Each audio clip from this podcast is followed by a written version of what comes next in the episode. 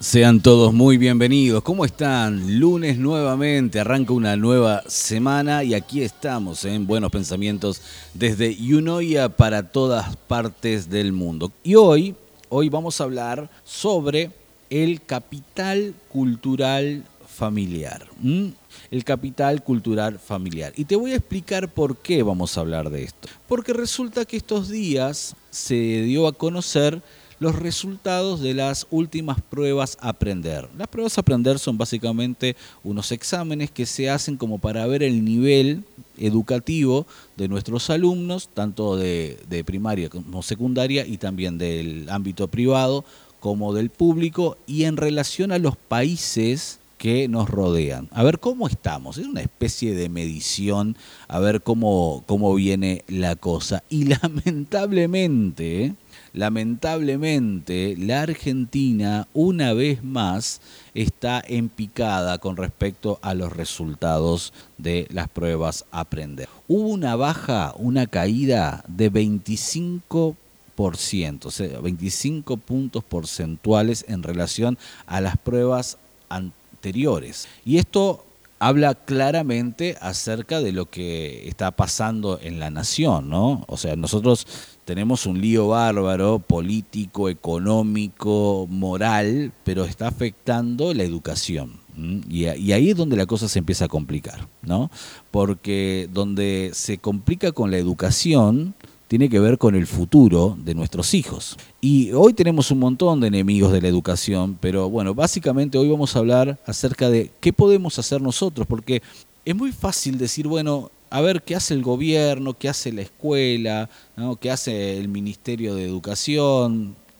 Pero hay algo que nos toca hacer a nosotros como padres y también podemos colaborar para que esto funcione. Y yo te voy a dar algunos, algunos datitos que tengo aquí anotados este, en, en mi blog por, con respecto a lo que ha sido estas últimas pruebas del, las pruebas a aprender. ¿no? Te decía que hubo una caída del 25%. ¿eh?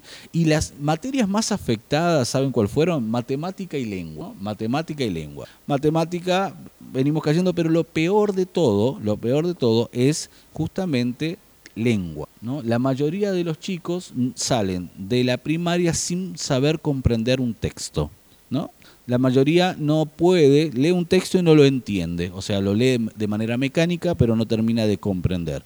Y la comprensión de texto es eh, sumamente necesaria, evidentemente, para poder entender qué cosa estamos leyendo y además para poder amar la lectura.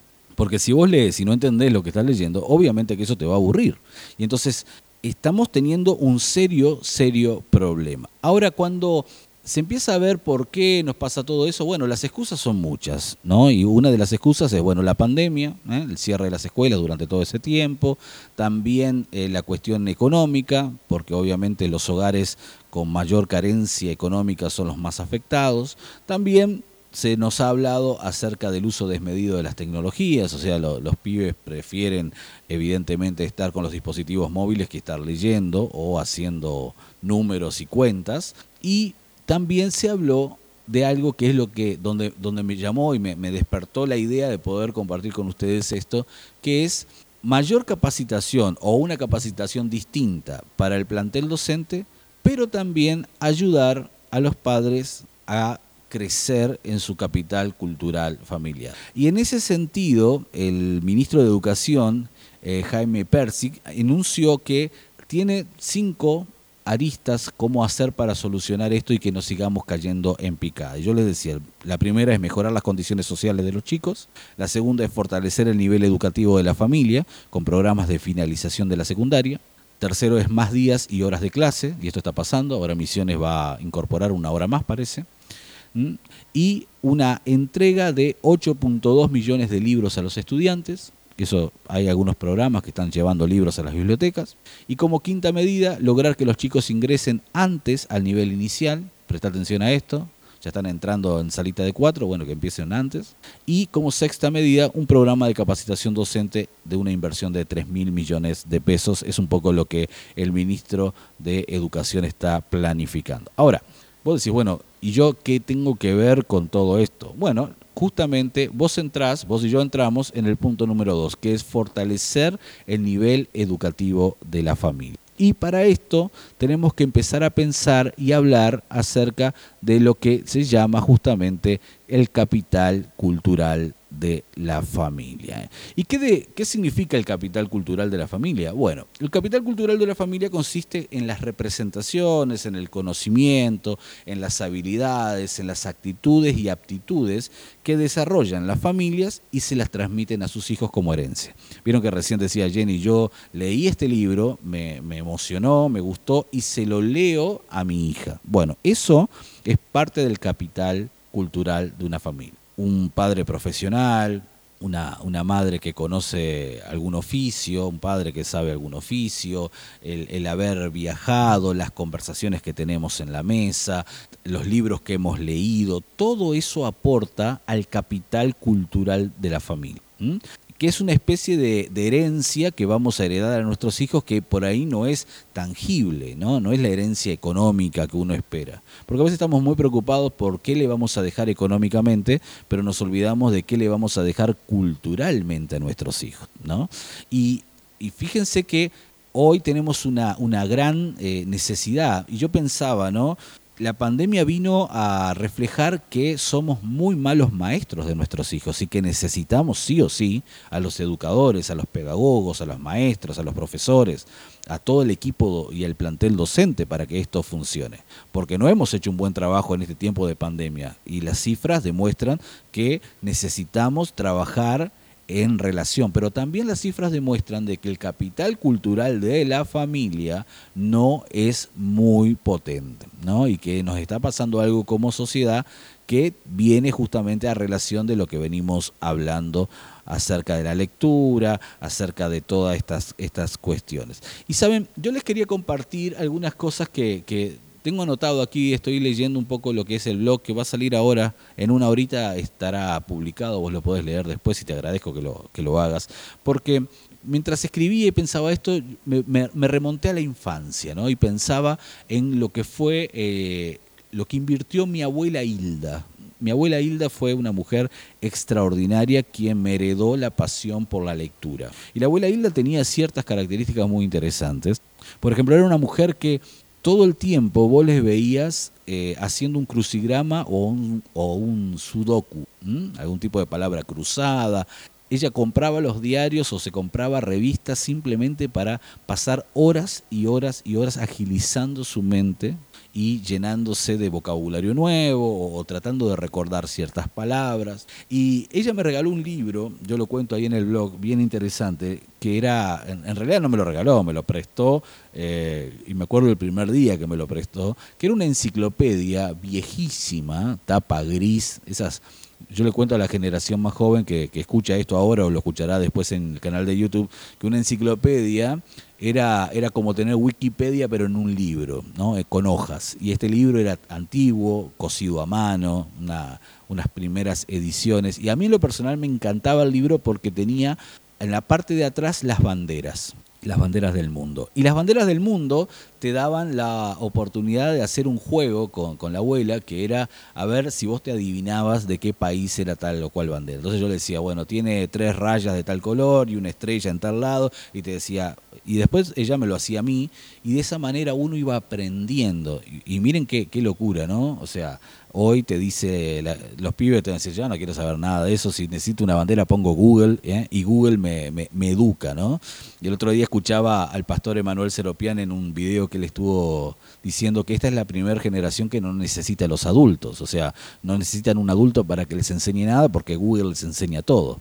Bueno, yo no vengo de esa generación, yo vengo de la generación donde la abuela Hilda me decía jugando cómo hacer para tener eh, conocimiento de la geografía y saber, y eso me despertaba otras cosas, porque de repente hablábamos de un país y ella me decía, no, pero esa bandera primero fue así, y luego, mira, este país está en otro lado, y ya de, de la enciclopedia pasábamos a otro libro precioso que se llamaba el Atlas, ¿no?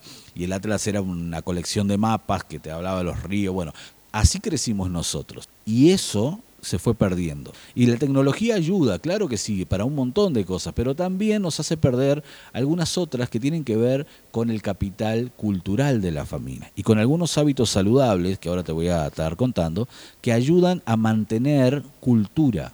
Hoy nuestros pibes no tienen cultura, y mucho menos cultura general. ¿Vieron estos juegos que hay, así como el Te Preguntamos o el Preguntados o, o estos de, no sé, los ocho escalones? La mayoría de la gente que va, gente de 40 a 50 años para arriba, no va un pibe de 20, porque la mayoría no tiene base y conocimiento cultural. Y eso lo hemos estado perdiendo y como que lo hemos dejado de lado en base a tratar de generar un capital económico y esta está siendo una necesidad importante de ver, ¿no? Y decía el, ministro que, bueno, una de las cosas que hay que hacer es invertir en que crezca el capital cultural familiar, ¿no? Que crezca la capacidad de que eh, los padres aprendan, crezcan, conozcan. Y bienvenido a todos estos programas que hacen que los padres vayan a, a, terminen la escolaridad, que terminen el secundario, porque cuanto más conocen, cuanto más conocimiento, no solamente información para dar una opinión en un asado, sino cuando hay más estudio, mayor capital cultural familiar le vamos a estar brindando a nuestros hijos. ¿eh? En ese sentido, hay dos autores, eh, Cano Prous y Salvador Cervera Enguiz, en su libro Características de las familias funcionales, nos dicen que los padres son los que enseñan a la generación más joven la adaptación de la cultura, transmiten la forma de pensamiento, de sentir, de actuar culturalmente apropiados. Esto incluye las habilidades de comunicación básica, pero también las creencias, valores y actitudes. ¿no? Entonces estamos hablando de que los padres son aquellos que transmiten a sus hijos los valores, pero también cómo introducirse en la cultura, cómo manejarse con las normas apropiadas a la cultura en la que nos estamos moviendo y también son aquellos que inculcan el amor por la cultura. Entonces, todo esto estamos hablando del el capital cultural familiar, ¿no? Y yo te contaba experiencia personal, mi abuela, cómo generaba. Ahora, a la vuelta de la pausa, te voy a estar contando algunas cosas más de lo que ella hacía, pero te voy a dar algunas estadísticas de lo mal que leemos acá en la Argentina. Lo mal que leemos en la Argentina, en realidad lo poco que leemos en Argentina, y vos te vas a dar cuenta por qué algunos países están en este nivel en el que están y por qué nosotros estamos luchando con lo que estamos luchando. Y estamos hablando de cuál ha sido el libro o los libros que te han impactado y me escribe Norma y dice Norma que, hola, buenos días, me gusta leer todos los libros, pero lo que más me gusta leer son las historias de Mafalda y ahora los guardo como un tesoro para mis nietos. ¿eh? Y cuando van a la casa, Lorenzo, eh, y Ciro, ¿eh? y se, se acuestan a leerlos. Qué lindo eso, ¿no? De poder compartir con, con, la familia ese amor y esa pasión por la lectura. Estamos hablando justamente de esto, estamos hablando del capital cultural de la familia, que es esta cantidad de cosas que le vamos metiendo, ¿no? Yo pensaba, eh, te hiciste un viaje y volviste a casa y contaste que conociste tal o cual cosa o cómo era la cultura en otro lado, eso genera también un activo dentro de este capital, ¿no? Te leíste un libro y el libro tiene la posibilidad de que te hace viajar, por ahí vos con el libro podés llegar a donde fue el autor, o tener, hay algo muy, muy interesante, de lo que escribimos nos gusta hacer, que se llaman imágenes verbales, ¿no? Que es un poco eso, te, te presenta un poco el panorama a través de las letras. Vos podés conocer un paisaje, sentir un olor, o por lo menos imaginártelo a través de lo que estás leyendo, y eso es producto de lo que las letras generan. Y todo eso va generando ¿eh? un peso y un bagaje cultural que no podemos perder. Señores, aquí en nuestra tierra, los, uruguayos que nos están viendo por años, de años, de años, dijeron que eh, era la Suiza de América y, si bien Uruguay está mucho mejor que aquí en la Argentina a nivel de números, eh, estoy hablando de fríos números que dictan cosas que, no podemos refutar, pero también, lamentablemente, a veces, ¿no? Algunos exponentes de la música, algunos este, artistas nuevos o políticos. A ver, el otro día se debatía, gracias a Dios en Buenos Aires empezó a cambiar la cosa, pero se debatía el tema del, lenguaje inclusivo. Yo pensaba, imagínate vos que si ya tenemos problemas para comprender los textos, imagínate vos que si ya tenemos problemas para poder eh, escribir correctamente, le tengamos que cambiar las letras, inclusive poniendo signos, porque el lenguaje inclusivo, que no es nada inclusivo, al contrario, lo que hace es, es, un lenguaje excluyente, porque si vos lo hablás de esa manera yo no lo entiendo. Yo necesito traductor, la verdad, este, para, alguna, para algunas palabras. Y se promueve inclusive desde la política. El otro día salió un político muy importante acá, le cuento a la gente de, afuera, diciendo que no podemos permitir que desde España nos digan cómo tenemos que hablar. Así que cada uno puede hablar como quiere. Ahora, no existiría la comunicación. ¿Se dan cuenta? No existiría la comunicación si cada uno dice lo que quiere y habla como quiere. ¿Cómo voy a entender yo a alguien que se le ocurre inventar una palabra que yo no tengo idea de qué significado tiene? Entonces, todo esto afecta a la cultura. Y si nosotros como padres no tomamos la iniciativa de aumentar el capital cultural familiar, vamos a tener serios, serios problemas, ¿no? Y yo te contaba la historia de mi, abuela y esa pasión que me inculcó, ¿no? Yo recuerdo de chico me, llevaba a, a las plazas en Montevideo y en aquellas épocas las plazas tenían los juegos y tenían bibliotecas públicas al lado. Y las bibliotecas públicas te permitían, obviamente, sentarte con algún libro de cuentos súper colorido o alguna, o alguna cosa así, eh, pasar tiempo con la lectura. Y yo me iba a las plazas, llevado por mi abuela, para poder leer. Y quieras o no, eso se va metiendo dentro de uno. Y cuando vos de repente te encontrás con un libro antiguo o cuando pensás en los libros, todo eso viene a memoria de lo que fue tu infancia, ¿no? Y entonces qué importante es que los padres, los abuelos, los tíos, los tutores inviertan tiempo en esta dinámica de hacer crecer el capital cultural familiar. Yo me acuerdo que los primeros libros, me acuerdo de uno, por ejemplo, Simba del Marino, clásicos, ¿no? Los tenía en la biblioteca que había sido heredado de mi abuela. Y cuando, por ejemplo, no teníamos el dinero para comprar un libro, lo que la abuela hacía era esperaba que saliera los libros como suplementos en el diario El País, ¿no? Y el diario El País salía, por ejemplo, los domingos, bueno, la colección de libros clásicos y cada domingo eh, sacaba un ejemplar nuevo, ¿no? Y de esa manera yo iba teniendo mi biblioteca de ejemplares de bolsillo, de muy mala calidad, porque era algo que venía con el diario, pero con eh, el libro para poder leerlo. Y de esa manera uno va amando la lectura y esto ah, te lleva a amar la información y a amar la cultura y todo esto hace que uno vaya creciendo. Y en Argentina, con respecto al tema de la lectura, venimos bastante, bastante bajos, ¿no?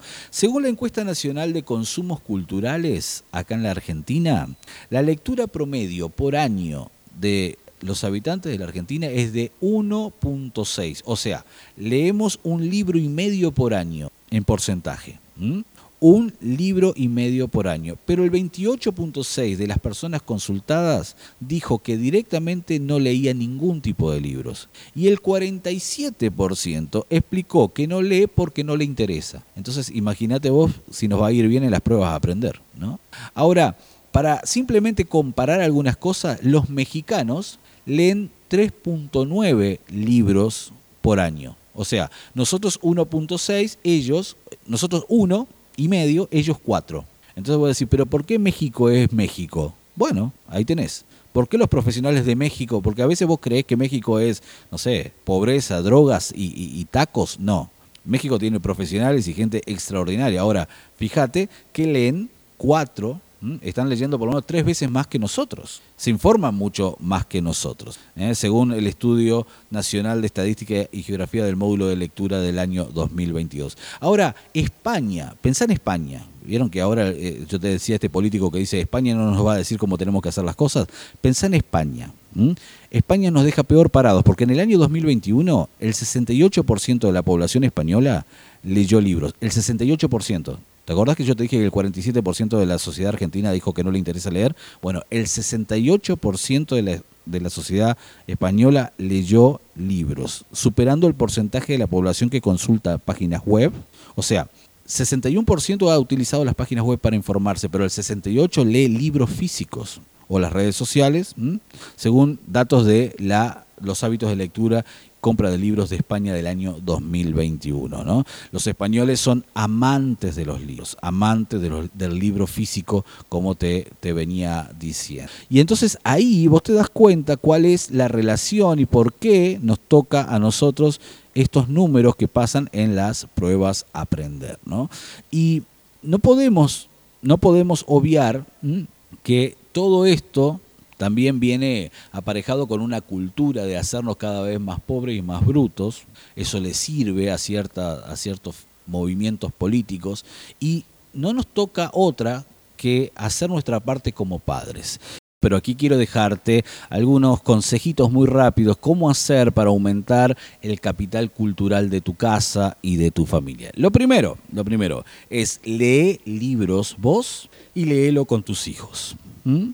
Ten el hábito de poder leer vos primero y luego con tus hijos. Yo te contaba que cuando yo miraba a la abuela, ¿eh? yo me iba a jugar al fútbol o a hacer alguna otra cosa y cuando llegaba a casa y miraba a la abuela la veía o leyendo o haciendo algún juego de palabras cruzadas. Olvídate de pedirle que haga una cuenta con una calculadora. Me decía, una máquina nunca va a pensar por mí, me, decía ella, ¿no? Y, hablaba de, agilizar su, su, cerebro, ¿no? Y eso, ese hábito que ella tenía, se lo nos fue heredando a todos nosotros. Y entonces yo pensaba qué importante es que vos puedas mostrarle a tu hijo que la lectura es apasionante, que, leer un libro eh, está bueno y que lo puedas hacer, como hablaban algunos de nuestros oyentes, con tus hijos, ¿no? Antes de dormir, no sé, en algún momento, porque de esa manera, de esa manera, ellos van a poder también amar y encontrar amor en esta cuestión de eh, la lectura. Y hay algunas, algunas sugerencias que también quiero darte. Por ejemplo, los chicos que ven Netflix, por ejemplo. Bueno, Netflix no, no, tiene por qué ser un enemigo, pero vos podés usarlo a tu favor, diciendo, bueno, ¿viste esta película? Esta película es inspirada en tal o cual libro. ¿Qué te parece si leemos el libro para ver si enriquece más la película o si está mejor el libro que la película? Y buscando estrategias de esa manera, haciendo que los chicos también se puedan interesar, sobre todo los que tienen hijos un poco más grandes, ¿no? Que se puedan interesar en la lectura. Porque después le decís, tenés que leer la Biblia. ¿Y qué va a querer leer la Biblia si no sabe ni leer? Y vos lo ves a veces, vos le pedís a la gente, puede leer y se traban todo. Bueno, no hay, no hay este, esta capacidad de, haberlo hecho. Entonces comenzá, primer consejo, a leer libros, vos solo y con tus hijos. Segundo consejo, invertí en literatura de calidad. O sea, cuando vas a comprar un, andá y compra un libro y que esté bueno y esté bien hecho. No solamente bien escrito, sino bien hecho. ¿Por qué? Porque el amor a los libros incluye todo.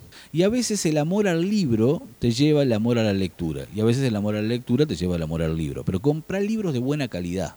Andá y, y gastá plata en comprar algo que te quede, con buena encuadernación, bien diagramado, bien maquetado, bien hecho, bien escrito. Comprá cosas buenas. Comprar cosas buenas, porque de esa manera vas a enseñarle a tus hijos de que eso costó y que tiene valor. No es, un, no es cualquier cosa, ¿no? Es algo que está bien hecho, que se tomaron tiempo, invirtieron dinero y esto es un buen regalo, es un buen premio. Entonces, animamos a, los chicos a entender esta idea de que el buen libro eh, es un buen tesoro. ¿no? Entonces, invertí en esto porque estás invirtiendo en incrementar el capital cultural de la familia. Como tercer consejo, comenzá temprano pero seguí después. Porque a veces, y nos pasa a todos esto, a veces cuando nuestros hijos son chiquitos, bueno, sí, les leemos un cuento antes de irse a dormir. Pero cuando son adolescentes ya no queremos saber de nada, ¿no? O, ellos mismos no quieren saber de nada con nosotros. Y entonces la idea es comenzar temprano, porque por ahí vos decís, bueno, yo estoy escuchando esto, me motiva a que leamos juntos, pero ahora mi hijo tiene 18 años y no quiere leer con mamá o con papá, o con papá. quiere hacer otras cosas. Y sí, es difícil. Pero por eso, la idea es comenzar temprano, comenzar temprano, si tenés hijos chicos, comenzá ahora y seguí después, no cortes ese hábito, ¿no? Después por ahí va a ser difícil que se sienten a leer juntos quizás. Quizás en algún momento después eso vuelva, ¿no? Pero en la adolescencia por ahí es difícil. Bueno, pero si ya adquirió el hábito, va a, leer sus propias cosas, ¿no? Va, va, a decidir, bueno, yo quiero comprarme esta novela o me gusta este autor, porque eso es lo que pasa también. Uno a veces compra los libros primero por la tapa, después ya va comprando por categorías, por etiquetas, y luego ya compra por autor, ¿no? Uno se va copando con un autor específico. Entonces, comenzá temprano, inculcale. Y hay algo muy interesante que está pasando con los adolescentes, porque viste que decimos, bueno, los chicos no quieren leer. Bueno, en realidad pasa algo muy interesante con los, con los adolescentes. Según datos recientes, los jóvenes de 14 a 24 años son los que más leen en su tiempo libre de 14 años en 24 son las personas que más leen. Claro, la gente dice, bueno, pero leen en las redes o, leen cosas por internet. Sí, pero cuando vos los encuestás, según, según estos encuestadores, lo que ellos consideran como lectura tiene que ver con el libro físico, el papel. ¿no? Ellos dicen, bueno, yo estoy pasando tiempo en mis redes, pero cuando me leo, leo en papel. Entonces, hay una franja y, hay, muchos escritores muy buenos para esa edad, solo que por ahí a veces escriben algunas cosas medias complicadas, pero hay una franja de 14 años en adelante, 14, 15, 16, 18 hasta 24, que les está llamando y le está picando el bichito de la lectura. Entonces aprovecha esa edad. No digas, no, bueno, ya no tiene retorno, no. Aprovechemos esa edad para que encuentren cosas de calidad para leer. Y si vos tenés un hijo en ese rango de edad, bueno, fomentale la lectura, quizás eh, descubra algo y comience a viajar a través de las letras. Un consejo más te doy, eh, aprovecha plataformas, por ejemplo, como Wattpad. No sé si conoces Wattpad, pero Wattpad es una aplicación, una plataforma donde la gente puede subir sus propios escritos. ¿no? Inclusive hay escritores muy importantes que utilizan Wattpad como para... Eh, experimentar a ver qué tal es la reacción de sus, de sus lectores. ¿no? Entonces, fomentar el uso de Wattpad y comenzar a utilizar Wattpad para poder leer qué es lo que está subiendo la gente. Y a veces puede pasar que el amor por la lectura se convierte en amor por la escritura. O sea, vos empezás a leer y decís, che, yo también tengo cosas para contar. Y quizás del, del, inicio de leer se convierta en el inicio de escribir. Y quizás encontremos más gente que escribe cosas muy interesantes, porque todos tenemos algo para contar, una historia que contar o algo, o algo para decir. Entonces, está buenísimo. ¿eh? Plataformas como Wattpad, hay muchas, ¿no? Yo te digo Wattpad porque es una de las aplicaciones más comunes, pero utilízala yo, tengo, yo estoy en Wattpad también. Utiliza Wattpad para hacer eso, ¿no? Escribí cosas y, fíjate, y ahí la gente lo comenta, le pone me gusta, te, critica, pero de esa manera tenés un feedback ¿eh? de lo que está pasando, lo que está no sonando, sino lo que se está leyendo por ahí. Y esas son estrategias sencillas para que nuestros hijos también se, se metan en el mundo de la lectura y, ¿por qué no?, en el mundo de la escritura. Y como último consejo te digo, utiliza la mesa o los momentos de ocio para conversar sobre los acontecimientos, sobre las noticias. ¿no? Eh, está buenísimo porque, por ejemplo, muchos de nuestros chicos no, no, ven un noticiero, pero usan Twitter, por ejemplo, para informarse. Y entonces, a mí me pasa en casa, dice, ¿te enteraste que fulano hizo tal cosa? Bueno, esos momentos están bárbaros, no para decir, a mí no me interesa, yo tengo otros problemas, sino para conversar acerca de eh, las noticias que se acaban de poner en la mesa y llenar esto ¿eh? con conocimiento, con información, preguntar quién es ese fulano, si vos no sabés, pero explicar, bueno, quizás lo que pasa que en la cultura, en el país donde vive o, por los tiempos que estamos viviendo y entonces empezamos a agregarle información a una noticia y la noticia es el disparador para una charla que puede ser sumamente enriquecedora. Y eso va generando interés y va generando conocimiento y va generando también educación y de repente ese disparador puede llevarte a eh, tener que investigar un poco más y por qué y, y, para qué y de dónde y eso genera genera un incremento en el capital cultural. ¿Y por qué hablamos de esto? Bueno, te lo vuelvo a decir, por una sencilla y simple razón. Necesitamos que los padres crezcan. Nosotros los padres tenemos que crecer. Crecemos nosotros, crecen nuestros hijos. Nosotros podemos colaborar. Vuelvo a decirte, vos podés decir la educación es un problema de los terceros, de otros. Podemos decir, bueno, la educación que se encarguen los maestros, para eso pagamos la cuota de un colegio o la universidad, pero la verdad es que los padres podemos ayudar generando mayor capital cultural en la familia. Entonces, lee mucho, educate, aprende. Hay un versículo que me encanta y, lo tengo siempre tan presente que dice, instruye al niño en su camino. Un día vamos a hablar acerca de esto, porque no es el camino del Señor el donde hay que instruir al niño. Lo que dice es el camino del niño, y está hablando de las potencialidades, ¿no? y está hablando de la inteligencia, está hablando de las diferencias temperamentales, está hablando de la manera de ser distinta del niño. Instruílo, fíjate, tu hijo le gusta tal o cual cosa, instruílo por ahí. ¿No? Dale, rienda a eso, pero ahora, ahora el niño le gusta leer, dale, apoyalo comprale un libro, fortalece esa, esa intención y de esa manera cuando sea grande no se va a apartar de esos hábitos. Si vos le enseñás el amor por la lectura, cuando sea grande no se va a apartar de ese hábito. Si le enseñás el pensamiento crítico, cuando sea grande no se va a apartar de eso. Si le enseñás la investigación como modo de respuesta a sus interrogantes internas, no se va a apartar de eso. Y el pensamiento crítico, la investigación, la educación, las ganas de aprender, la habilidad de, investigar, como te decía, es sumamente importante a la hora de generar capital cultural familiar. Si no hacemos estas cosas que son sencillas y que nosotros podemos colaborar, las próximas pruebas a aprender bajaremos otros puntajes y nos convertiremos ¿eh? en aquello que siempre hemos criticado.